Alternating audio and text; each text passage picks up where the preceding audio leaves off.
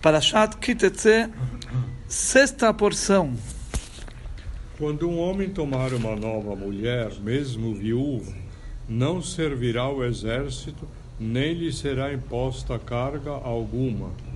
Livre estará para cuidar de sua casa por um ano, e alegrará a mulher que tomou.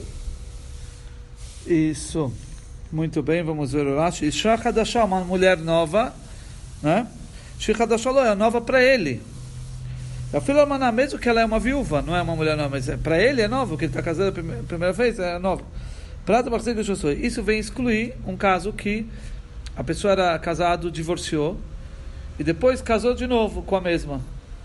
Que a gente falou que, é, que pode, se ela não, não casou com outro no meio, né? Então, se ela não casou, nenhum dos dois casaram de novo, ele pode casar de novo. Então, aqui essa mulher já não é nova para ele. Então, aí ele não tem essas, essas, isenções, essas, essas, né? Agora, agora, se for nova para ele, sim. E nenhuma obrigação será imposta a ele. Isso está se tratando sobre o assunto do eh, nada de relacionado ao exército. Ele vai ser obrigado nesse ano que ele casou com uma mulher nova de qualquer coisa, tudo que é a necessidade do exército, ele vai estar isento. Né? Não, inclusive, de fornecer água e alimento e não consertar os caminhos, porque muitas vezes, quando, no caso, por exemplo, que a pessoa era noivo, não casou ainda, só estava noivo, a gente também falou naquela a gente falou que quando vem o juiz e fala para todos quem casou, quem ficou noivo então volta para casa não vai para a guerra né? Porque talvez alguém ele vai morrer e a outra pessoa vai casar com ela. E assim é. então naquele caso do noivo apesar de ele voltar para casa mas ele ele é obrigado a fazer é, outros serviços. Ou seja serviço de guerrear no fronte ele é livre. Mas é, fornecer água e alimento para os soldados, ou, por exemplo, consertar as vias, os caminhos, ele teria a obrigação, sim. Mas o caso que a pessoa casou, ele está livre até disso. Está livre totalmente.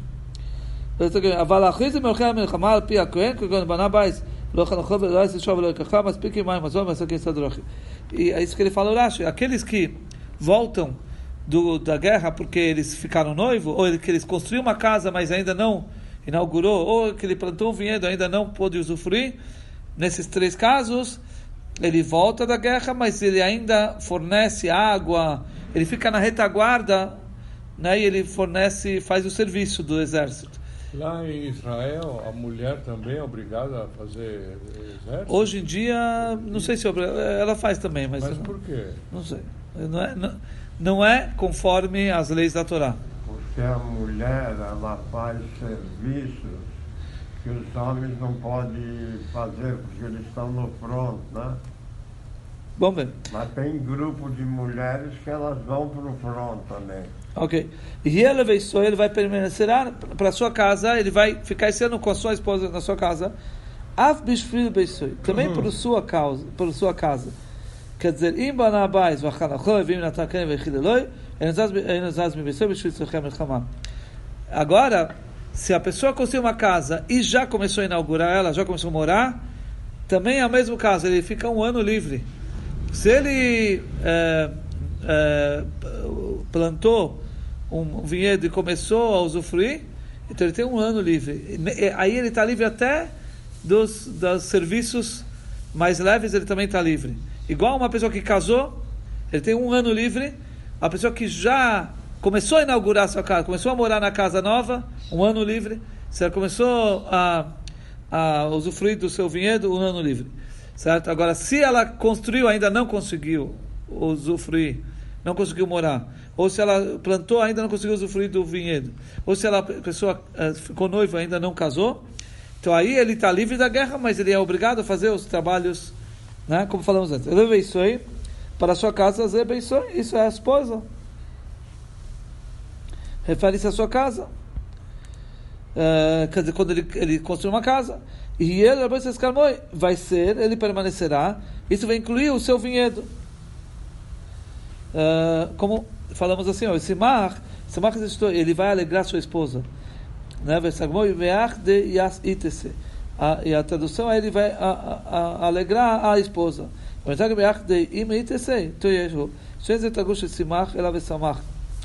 Tá, ele só ele fala que tem que se traduzir que ele vai se ligar com a esposa, uh, com a esposa não, a esposa. Já que ele tem que ficar um ano, então ele tem que alegar a esposa, não pode ficar, ele está livre. Vamos ver agora o 6, por favor. Se algum homem vier obrigar seu próximo a dar-lhe um penhor sobre a dívida, não lhe tomará em penhor nem a mó abaixo nem a mão de cima, porque são coisas com as quais se elabora o alimento do homem. Ou ele fala aqui que isso seria tomar uma vida como garantia. Você está pegando a vida da pessoa. Se você pega esses instrumentos da pessoa, que são instrumentos básicos para a subsistência dela, como garantia, você está pegando a vida dela como garantia. Ela não vai ter como sobreviver. Então, ela, ok, ela emprestou, teve um, tomou um empréstimo, você quer uma garantia para que, que ela dela que ela vai devolver? Você pode tomar, pegar alguma coisa dela, mas não algo que está é, ligado com a subsistência dela. Se você vai pegar algo que está ligado à subsistência dela como garantia, é como você está tirando a vida dela, certo? É isso que ele fala aqui. A mó seria a pedra com o moinho, certo? A pedra de cima, a pedra de baixo, porque o moinho era um era, um, era uma pedra embaixo, tinha no meio um, uma haste, assim, uma madeira que era uma rosca sem fim, e, e vinha uma pedra de cima, você ia, você ia virando essa pedra. Mó, né? Mó. E aí você coloca os grãos de trigo no meio, aí quando você vira a pedra e, e pressiona uma na outra, forma a farinha. Esse é o moinho. Então, é, não tomará como garantia. Se a pessoa vai pegar uma garantia da sua, do seu empréstimo no, no tribunal. Ele quer uma garantia do empréstimo que ele fez para o fulano. Ele não tá, pode pegar a garantia de coisas que a pessoa precisa para subsistência, que ela faz, uh, prepara alimento. Rechaim, Rechaim é a pedra de baixo. Varachev é a pedra de cima. Quer dizer, são, esses são, uh, são partes do, do moinho. Uh, sete. Quando se achar alguém que forçar, raptar um dentre seus irmãos, dos filhos de Israel, e se servir dele, e depois o vender, morrerá este ladrão. Eliminarás o mal do meio de ti. Tá? Sete, vamos ver, acho que em Matzeh se for visto, se foi visto, ou seja, teve testemunhas e teve advertência, que um fulano é, adquiriu um, um judeu, é, quer dizer, um fulano uh, raptou um judeu, e não só isso, ele fez trabalho escravo com esse judeu, ele forçou ele a trabalhar escravo e vendeu esse judeu. Esse é o caso. E aqui nesse caso teve testemunhos e advertências. Ou seja, tiveram dois testemunhos falando: olha, o que você está fazendo é passivo de morte. Você, faz, você não pode fazer isso. E a pessoa fez consciente, falou: Eu sei que eu sou patriota, mas eu vou fazer. Eu vou pegar, raptou o judeu, certo? Toda vez que está escrito Imatze é com testemunhas e advertência. Ele, ele, ele a trata como escravo. É, a pessoa só vai ser passível de culpa se ele raptou e se fez usar desse, desse, desse raptado, desse, dessa pessoa, ele usou como escravo.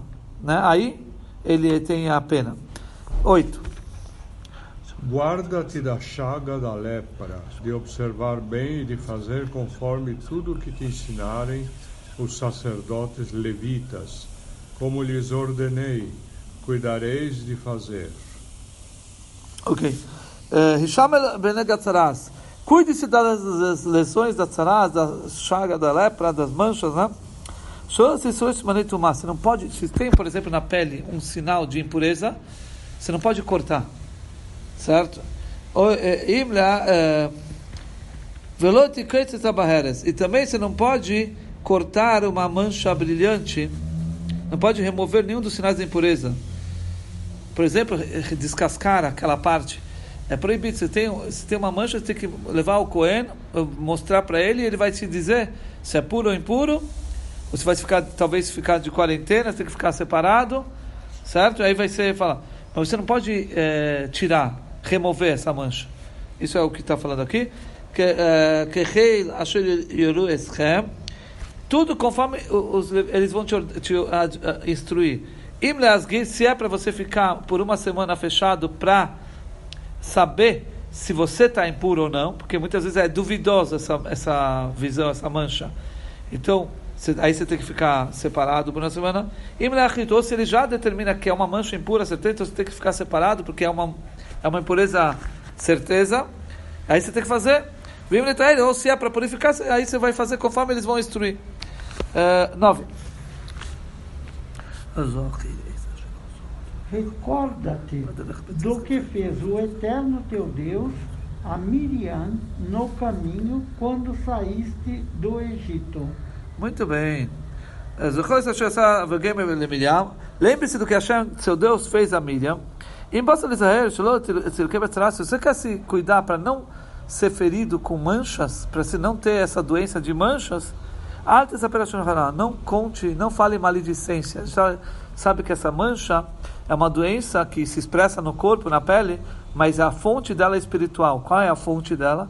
Maledicência. A pessoa fala maledicência, acaba gerando essa mancha. Então, se você quer se cuidar para não ter a mancha, né, nem começar a ter a mancha, não conte maledicências. Lembre-se o que aconteceu com a Miriam, irmã de Moshe, que ela falou de Moshe como se fosse uma maledicência, e ela foi castigada com lepra, com manchas. Então lembra dessa? Então não conte, não fala maledicência. 10. 10. Quando emprestares alguma coisa ao teu próximo, não entrarás em sua casa para lhe tomar o seu penhor. Muito bem. Ok. Quando você fizer um empréstimo ao seu próximo, quando você tornasse credor ao seu colega. Você deu para ele emprestado, certo? Machas meuma, é, qualquer empréstimo, qualquer, qualquer empréstimo, certo? Qualquer valor. 11. Do lado de fora ficarás, e o homem do qual tens de haver, te trará para fora o penhor. Muito bem. 12. Iche, 12. Se ele for homem pobre, não passarás a noite com o fora o penhor. O penhor. Tá, então, é, primeira coisa, você não pode entrar na casa daquele que te deve para você para pegar uma garantia à força. Você fica fora, você fala, oh, me dá uma garantia para a dívida que, que, eu te emprestei, você tem que me devolver, pelo menos me dá uma garantia. Então, é proibido você entrar na casa dele. Isso foi o, o versículo anterior. Agora, o versículo de agora fala que se ele é pobre, então, esse penhor que você vai tomar dele, você vai tomar, você não pode dormir tendo posse desse penhor que você tem do, desse pobre. Então, vamos ver o que quer dizer isso. Fala, fala para nós o Rashi. Você não deverá mantendo sua garantia. Você não vai dormir tendo a garantia, que seria aquilo que ele te deu, como garantia, estando com você. Você não vai dormir, você tem que devolver para ele a gente vai ver que, que isso é o quê? É como está é, tá, tá se tratando de uma, um penhor que ele usa à noite, por exemplo, um pijama, alguma coisa assim. Então você pega o penhor dele para garantir que ele vai te devolver a dívida, mas de noite você não vai dormir com esse penhor nas suas mãos, você tem que devolver para ele, para ele usar de noite, e de manhã cedo você volta a tomar o penhor. E assim, consequentemente. Vamos ver o 13. Restituir-lhe-ás o penhor ao pôr do sol para que durma na sua roupa e te abençoe. E isto te será por justiça diante do Eterno, teu Deus. Muito bem, ao pôr do sol. Que você se está tratando de uma roupa da noite, né? Que ele precisa da noite, então você vai devolver ao pôr do sol. Deu o pôr do sol, você devolve para ele. Vem que Jesus Agora, se está tratando de uma roupa de dia, ou de um, alguma coisa que ele usa de dia, então você vai pegar à noite e se devolve de dia. O Kasub está escrito na, na outra paraxá, até, a, a, a, até o, o, o, sol se pôr, se devolve para ele. Todo dia você devolve para ele e quando chegar o sol, você pega de volta. Né? E você será abençoado. Eh, mas se Deus não te abençoar, me coloca de qualquer jeito, vai ser uma justiça, você fez uma justiça. Tá certo? Então, essa é a lei, esse é o nosso estudo de hoje.